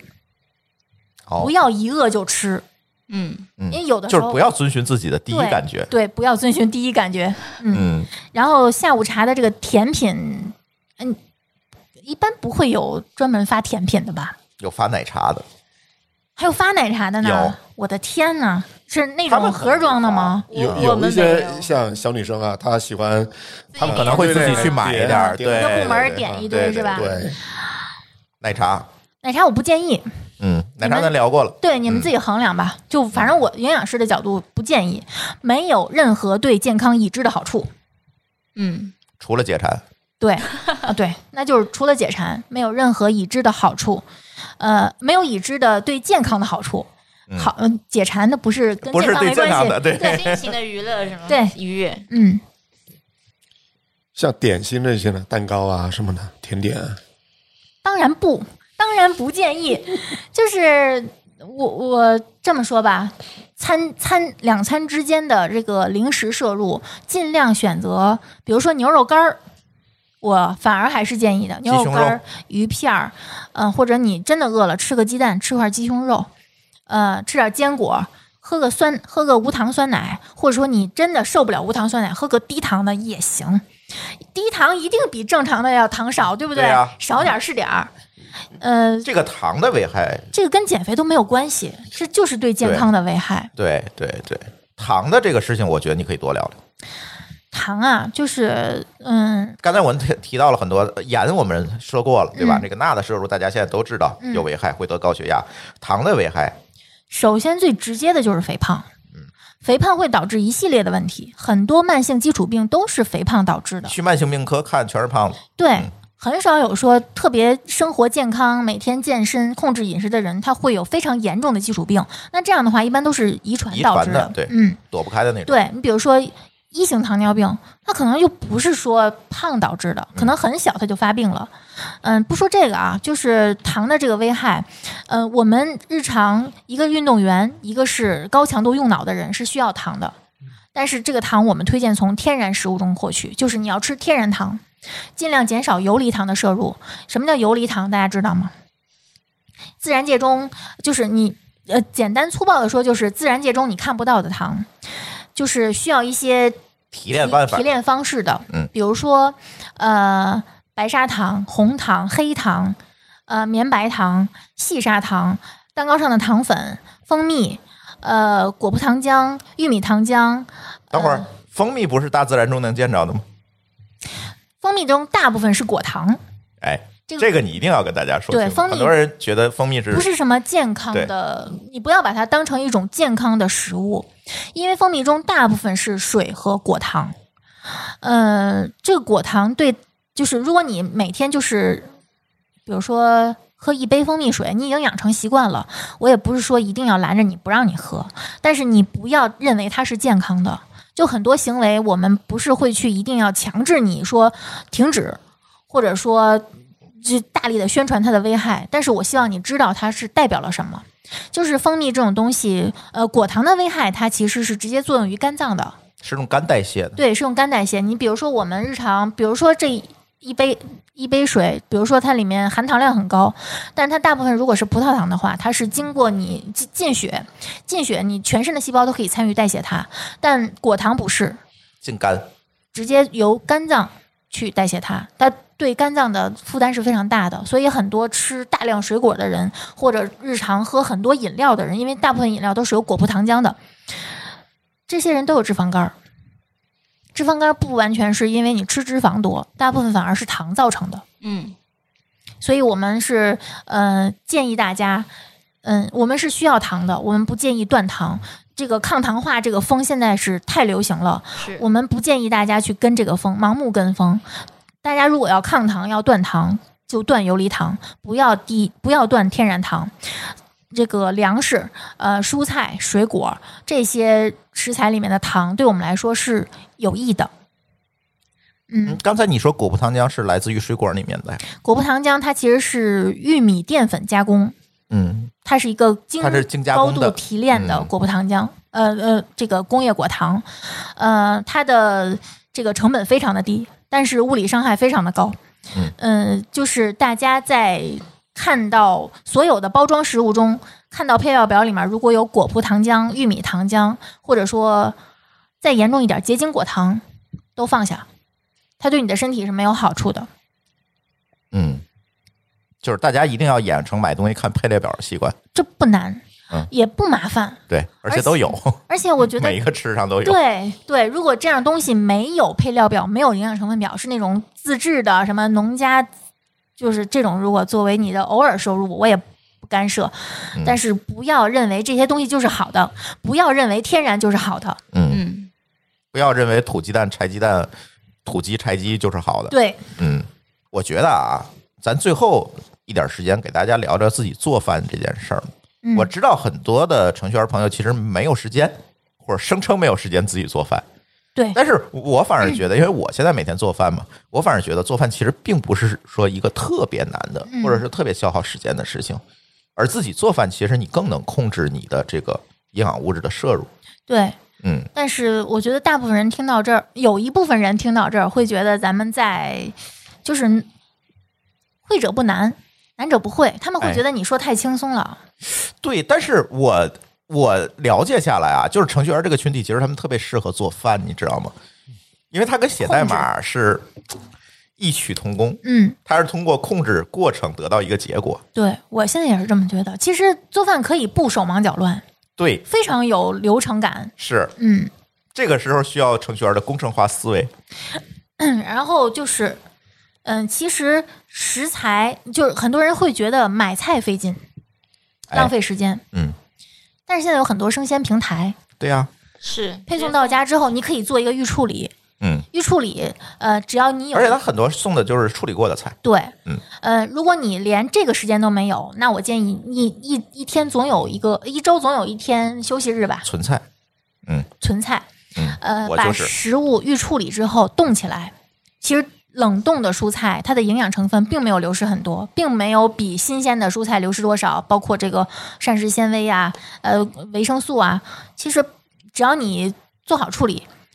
嗯，不会流失太多。不要觉得这样的菜没有营养。怎么处理呢？嗯，比如说像菌菇类，嗯，蘑菇，蘑蘑呃蘑菇木耳啊、木耳其实说菌菇类吧，嗯，对，别提木耳，木耳其实有点复杂，这东西。菌菇类，呃，西兰花这种，包括菠菜这种绿那个绿叶菜，就是不是说你比如说像洋葱这种，它的水分非常多，对吧？就是你感觉能当水果吃的对这种，这种是其实是不太适合冷冻之后炒的，它适合炖。那像这种菌菇类，然后豆类。呃，绿叶菜，然后甘蓝，呃，这个西兰花这种，用沸水焯一下，就简单焯一下，沥干水或者挤干水，然后放到这个密封袋里面冷冻。它其实可以存放至少两周。嗯，然后拿出来之后，常温化冻，直接炒就可以，跟你日常就是现买的菜其实区别不大。嗯，然后肉类也是，呃，分装，呃，一就是你每一袋儿就最好是一一盘菜的量，不然的话，你你比如说你整个鸡胸肉就两斤就冻在那儿，你再化冻，然后再重把新那部分拿出来，再再从那再一重大新冻，这个对肉质的影响也是一定非要常提前分出来。对，那或者你分出来之后你腌好，嗯这样的话你你会你会发现你冰箱里全是那种半成品，其嗯实是非常方便控制时间的，对，包括一些嗯、呃不太好储存的，比如说葱，有的人就买一把小葱，然后做完一顿，剩下的就发发现你变黄了、蔫儿了、烂了，其实你可以把它切碎，然后放到冷冻间，呃对，冷冻装在室袋儿里。对，嗯，它是可以保鲜的。然后包括蒜，蒜放久了，它就水分就流失了，会长芽。有的人是不吃这样的，你可以把它趁着新鲜的时候做成蒜泥儿，放在冰格里，让它成型之后再拿出来放在这个保鲜袋里。哦，我现在都买那个什么加工后的蒜，我也是，对，特特别省事儿，它一我罐儿我连买出来就是蒜对末对儿。对，就你不要去菜市我场越来买越蒜懒了。 也贵不了多少钱，因为蒜你也用不了太多嘛。对，嗯， 然后，嗯、这个是食材的预处理。然后在做的时候，大家就是尽量不要用太多奇奇怪怪的调料，嗯、或者说大量的调料去烹饪它。来定义一下奇奇怪怪，嗯，好友，蚝油它它的问题是甜以及不好保存。嗯，哎搜，各种嗯酱，我是建议大家炒菜的时候不要放太多复杂的酱，呃，油、盐、味精，味精没问题啊味，精没有问题。嗯，这个我们已经证明过很多对次了。油、盐、味精，呃，或者你如果想要甜又不想吃太多糖，可以用代糖，这些就够了。这个用盐和用酱油会有一些区别吗？会有一些冲突，就是会有会对这个钠的这个总量有一些影响。你比如说，呃，我们我们就是，如果你这个菜用酱油，你就少放点盐嘛，嗯，就不要说再放等量的盐了。就是这个也是一个熟手的过程。对对对，其实是一个经验积累过程。我是建议大家，嗯，怎么说呢？我现在就是不放酱油，你知道我为什么不放酱油？第一个，它出来颜色可能会比较深，我不喜欢，这对是个人喜好问题。嗯，第二个，有很多酱油里面有果葡糖浆哦，对，哦，酱油里面有果葡糖浆，因为像我在煮一些，比方说水饺啊什么的时候，嗯因为我需要汤它有一些味道，我就会啊放酱油。啊你可以放点盐和味精。嗯嗯，你是不是想要酱油的那个鲜确实我，我其实个人还挺喜欢那个酱油的那个味儿的。酱香味儿？啊嗯那可以放点儿，那你就少点盐就好了。这个其实没有说特别严格的限制，就是大差不差，嗯自己脑子里有一根弦儿，就是让自己意识到这个多了，这个就得少，嗯、就可以了。嗯，这个东西如果做的太可丁可卯了，会给我们的生活造成一些负担，是是对吧是是。就我会每每一步 都然后想你就着更不愿意做我要饭健了康。生活，对，你会更不愿意做饭，你就更想着哎图省事儿好了，确实，嗯，是，哎，那我问个问题，那像那种烤箱，你推荐吗？非常推荐。烤箱是人类生活之光，其实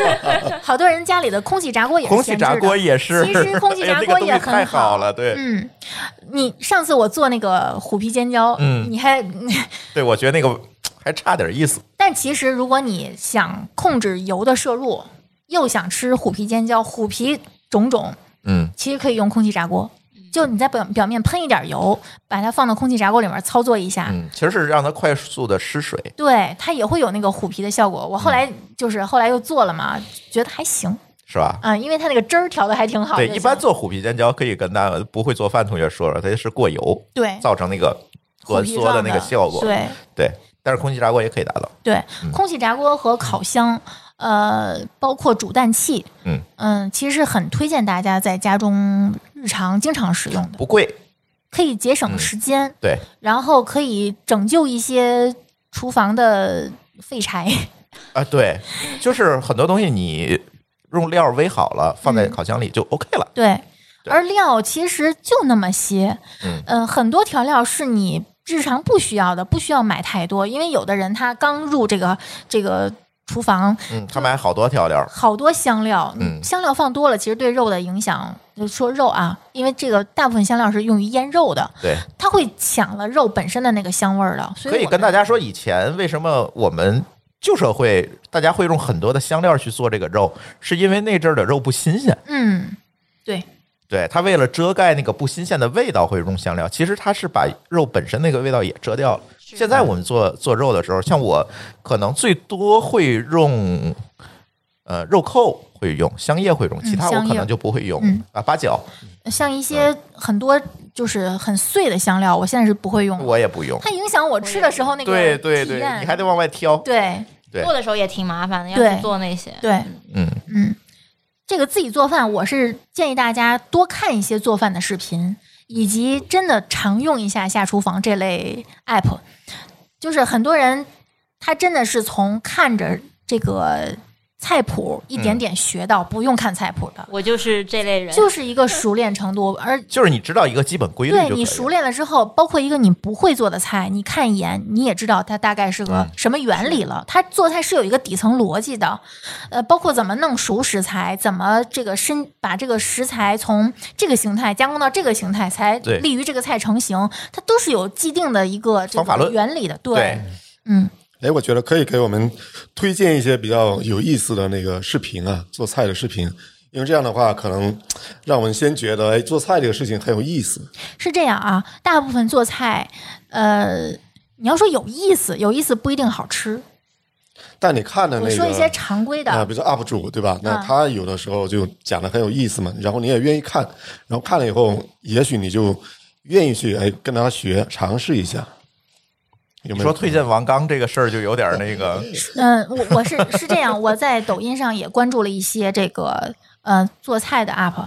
嗯，他们做菜很有方法论，嗯呃很有基本法，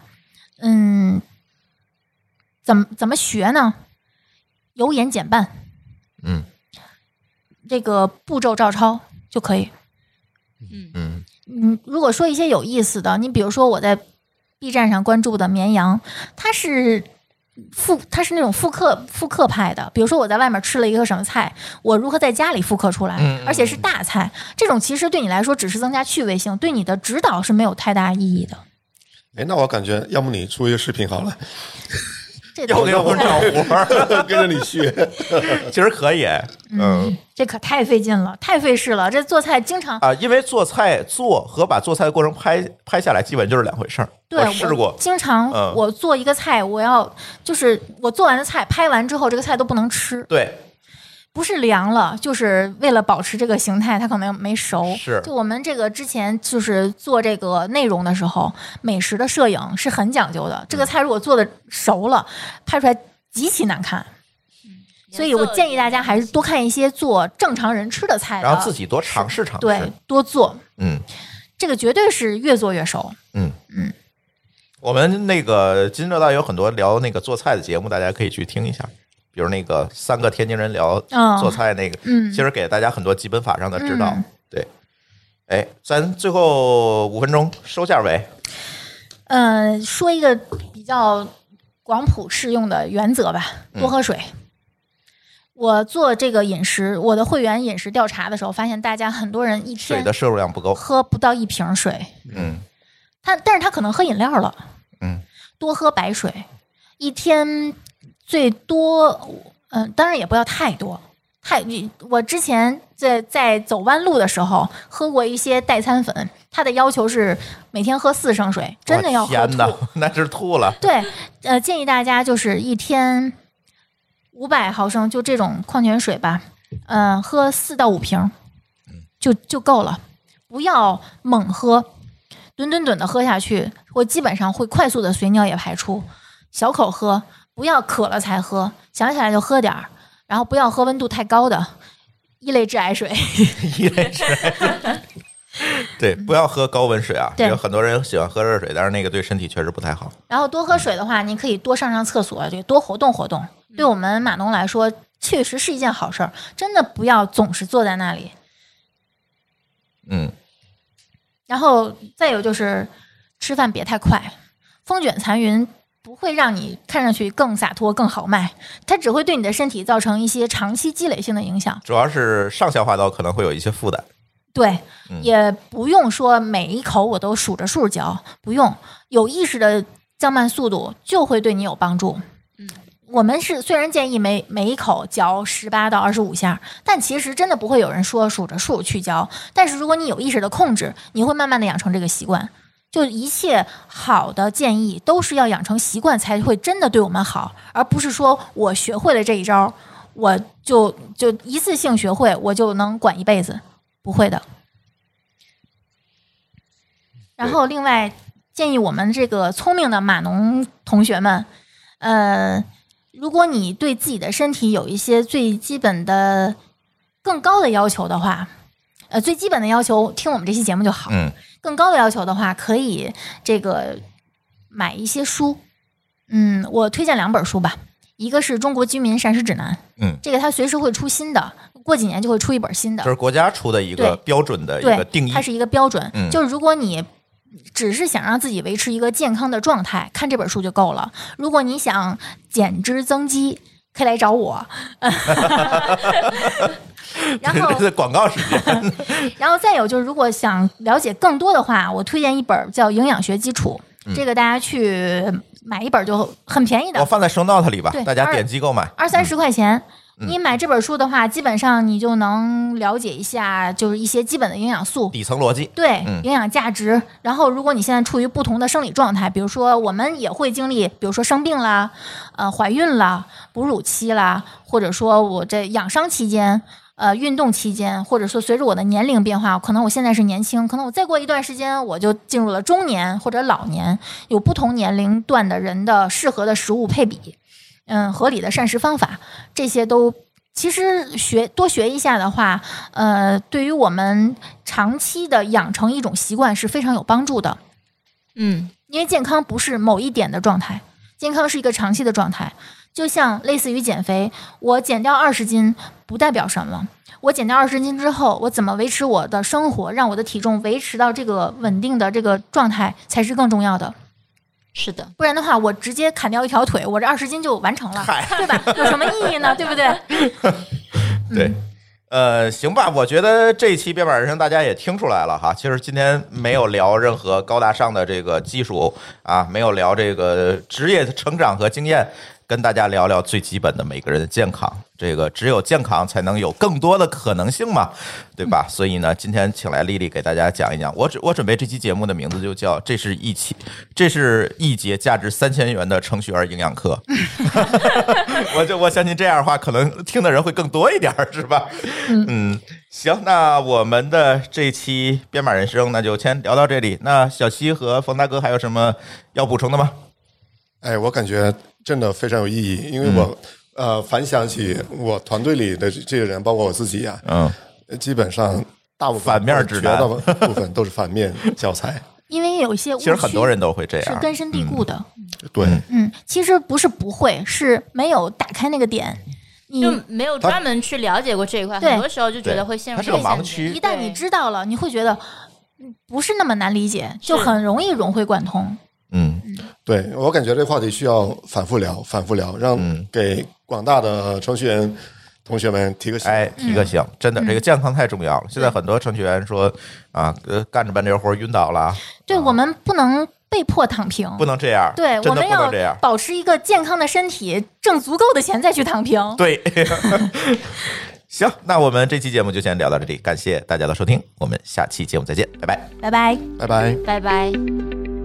感谢您收听本期节目，同时您也可以收听我们制作的更多播客节目：《科技乱炖》《品质生活》《津津有味》《厂长来了》《拼娃时代》《串台》《科技先生》和《蓝海之下》。在您收听的平台上直接搜索即可找到以上这些节目。如果您觉得我们的节目对您有帮助，欢迎以购买周边产品的形式来支持我们。关注我们的微信公众号“津津乐道播客”，天津的津，欢乐的乐，道路的道，进入周边产品菜单购买即可。如果您愿意参与我们的更多讨论，可以加主播的微信号 d a o 幺六零三零幺，加入我们的听友群。本节目录音设备由罗德麦克风友情赞助。